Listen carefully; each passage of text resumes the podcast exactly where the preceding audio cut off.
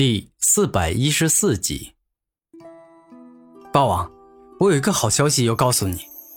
突然，古天明笑容满面，认真的看着霸王说道：“什么好消息啊？”霸王饶有兴趣的问道：“昔日残忍杀害了你多名师弟的叶王，他死了。”古天明开心的说道：“什么？你说叶王死了？你说的是真的吗？”霸王感觉有些难以置信。真的，千真万确，我亲眼看到他死去的。古天明无比肯定的说道：“你参与杀害叶王的事情了吗？”突然，霸王脸上笑容收起，带着关心的眼神看向古天明。哼，叶王死了，这才是最重要的。我参没参与，这个不重要。古天明笑着说道。不，这个很重要。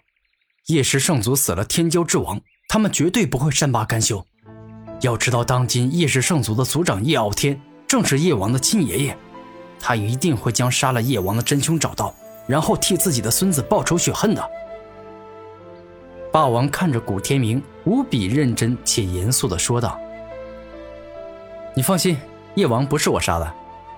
当日烈风破坏雷重伤我们五人后，你们先走。”我也紧跟着逃跑，当时就随便选了一个方向，恰巧就是叶王逃跑的方向。由于我比叶王慢，当我向那个方向前进了很久后，在一处树林里发现了他的尸体。我猜测可能是有人趁叶王重伤，然后就趁机下手杀害了他。就算叶王当时是处于重伤状态，可绝非一般人能够杀得了的，因为他手里肯定会有保命的罕见宝物。霸王清楚的明白，像他们四大天骄之王，个个都是圣人势力精心培养出来的，绝对不会没有保命的好东西。霸王，这里可是圣王秘境啊！又是杀害叶王的那个人获得天风圣王的罕见至宝呢。毕竟一尊圣王，哪怕不亲自出手，单单有他炼制出来的高级圣器，或者是制造出来的圣级毒药，都可以轻松将已经身受重伤的叶王杀死的。古天明反驳道：“嗯，你说的也对。罢了，既然人不是你杀的，我就放心了。”霸王点头说道：“你我不过是萍水相逢，为什么你对我如此好，如此的关心呢？”古天明有些疑惑的问道：“你我也不算是仅仅萍水相逢吧？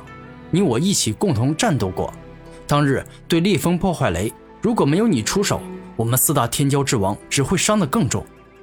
且老实说，我也动动嘴，告诉了你一些事情，实际上并没有真正帮到你什么，更没有为了你去专门做一些事情，所以你不必感觉我对你特别好。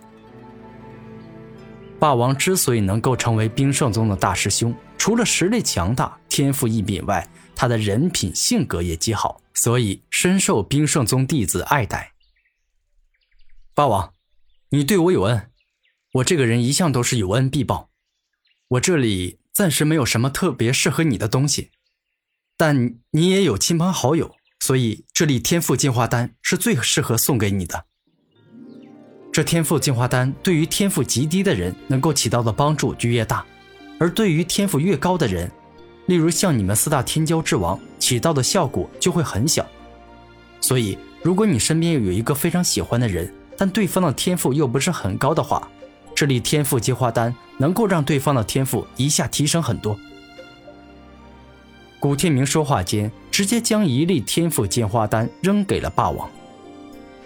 嗯，我都没帮你什么，如此贵重的东西，我怎么可以随便收下呀？霸王拿住古天明扔过来的天赋进化丹，连连摇头，感觉自己是受之有愧。我古天明送出去的东西从不收回，你对我有恩，我是一定要报答的。好了，有缘再见。当古天明说完这话，整个人便是爆发最快速度，一下消失不见了。唉，我自认为自己也算是一个有情有义的好人，但跟你一比，我感觉自己还是差得太远了。此刻，霸王突然感觉有些惭愧。说起来，这粒天赋进化丹对我还真的有大用。因为我的心爱的小师妹，她虽然从小努力，但天赋不高。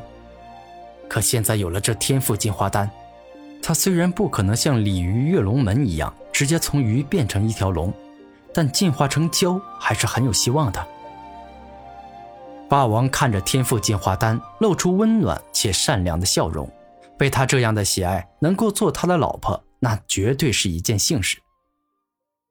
数日后，古天明走着走着，突然感觉自己仿佛穿过了一道无形的门。而当身体刚有这种感觉，他便是惊讶的发现自己居然来到了古怪的山洞。我之前明明走在草原上啊！前方除了草，根本什么都没有。但我怎么会突然感觉触碰到了一扇无形的门，并且一下来到了这个地方？这这般情况，如果我没有猜错，那么我一定是触发了空间传送的机关，所以才会突然被传送到这儿。可是我到底触发了什么机关呢？古天明看着这古怪的山洞，有些百思不得其解。突然，前方一道散发着阴阳二气，一边身体释放光明，一边身体释放黑暗的古怪之物冲向了古天明。明哥，你小心，那东西不对劲呢，很可怕。因为我竟从他身上感受到了神兽与地境强者气息。战天感觉到危险后，连忙跟古天明灵魂交流。嗯我明白了，我会小心的。古天明连忙回音：“年轻人，我知道你一定感觉很疑惑，为什么会突然被传送到这儿？其实这个原因很简单，那就是你运气好。我这样一说，你可能更加不会明白。其实我在此地方圆百里都设置了好运转移阵。”只要运气超好，能够成大地的人踏入，便会被无声无息地转移到这里。说到现在，我还没自我介绍过，我是神兽阴阳鲲鹏，当年的修为到达了天地境，是大地中的王者。但可惜，纵然是天地，也有难以匹敌、无法战胜的对手，而那个人便是万物之主。这一刻，古天明惊讶，这个古怪之物居然就是大名鼎鼎的阴阳鲲鹏，这实在是太让人感到意外了。